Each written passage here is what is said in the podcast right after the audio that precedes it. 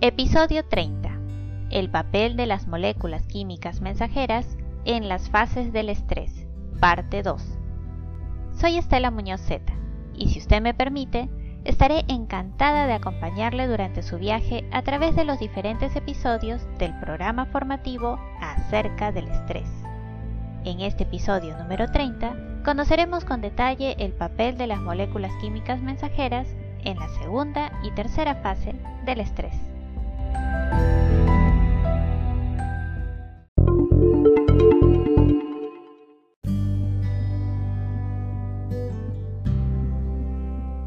La segunda fase, que es la fase de resistencia o de adaptación, surge cuando el cuerpo lucha por retornar a su estado de equilibrio, pero no puede porque aún se percibe la presencia del estresor. En esta fase, el cuerpo va a producir el cortisol, que tiene como función mantener constante el nivel de glucosa en sangre, para así poder nutrir a los músculos, al corazón y al cerebro. Esto quiere decir que, por una parte, la adrenalina y noradrenalina suministran la energía de urgencia, y por otra parte, el cortisol se encarga de asegurar la renovación de las reservas, ya que el objetivo es que el organismo resista mientras hace su mejor esfuerzo para superar, adaptarse o afrontar aquello que percibe como algo estresante. Si el cuerpo logra restablecerse, los niveles de las moléculas químicas mensajeras van a retornar a la normalidad y los síntomas del estrés van a desaparecer. Por el contrario, si el cuerpo no logra restablecerse y recuperar su equilibrio, existe un inminente riesgo de ingresar a la tercera y última fase del estrés, que es la de agotamiento.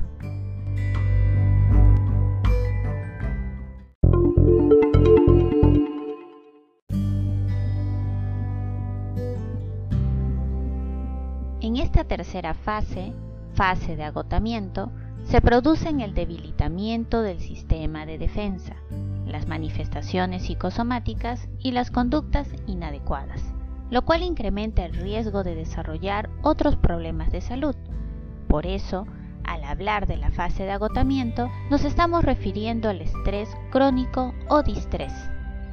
Ciertamente, en esta fase se origina una alteración en la bioquímica del cuerpo, con consecuencias negativas en el funcionamiento físico y psicoemocional. Alteración bioquímica que va en aumento progresivo si el distrés no es tratado, afectando seriamente la salud y el bienestar.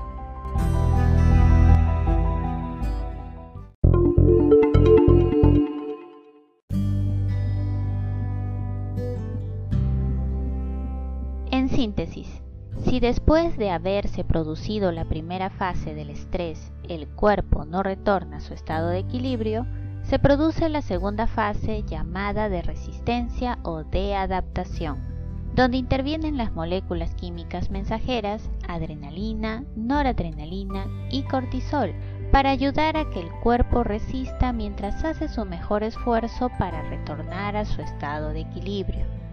Nuevamente, si eso no es posible, surge la tercera fase donde el estrés se convierte en un estrés crónico o distrés. Lo resaltante de esta tercera fase es que el cuerpo ya está agotado, por lo que se genera una marcada alteración en su bioquímica, con repercusiones negativas tanto en el funcionamiento físico como psicoemocional.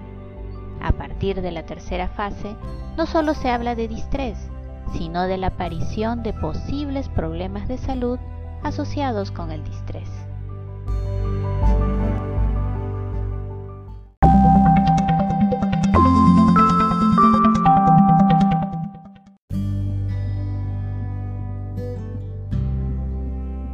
Si desea repasar este tema, le invito a visitar la web Biesantore. Allí encontrará las publicaciones del programa formativo acerca del estrés, que incluye audios, infografías, ideas fuerza, contenidos adicionales y mención a fuentes consultadas.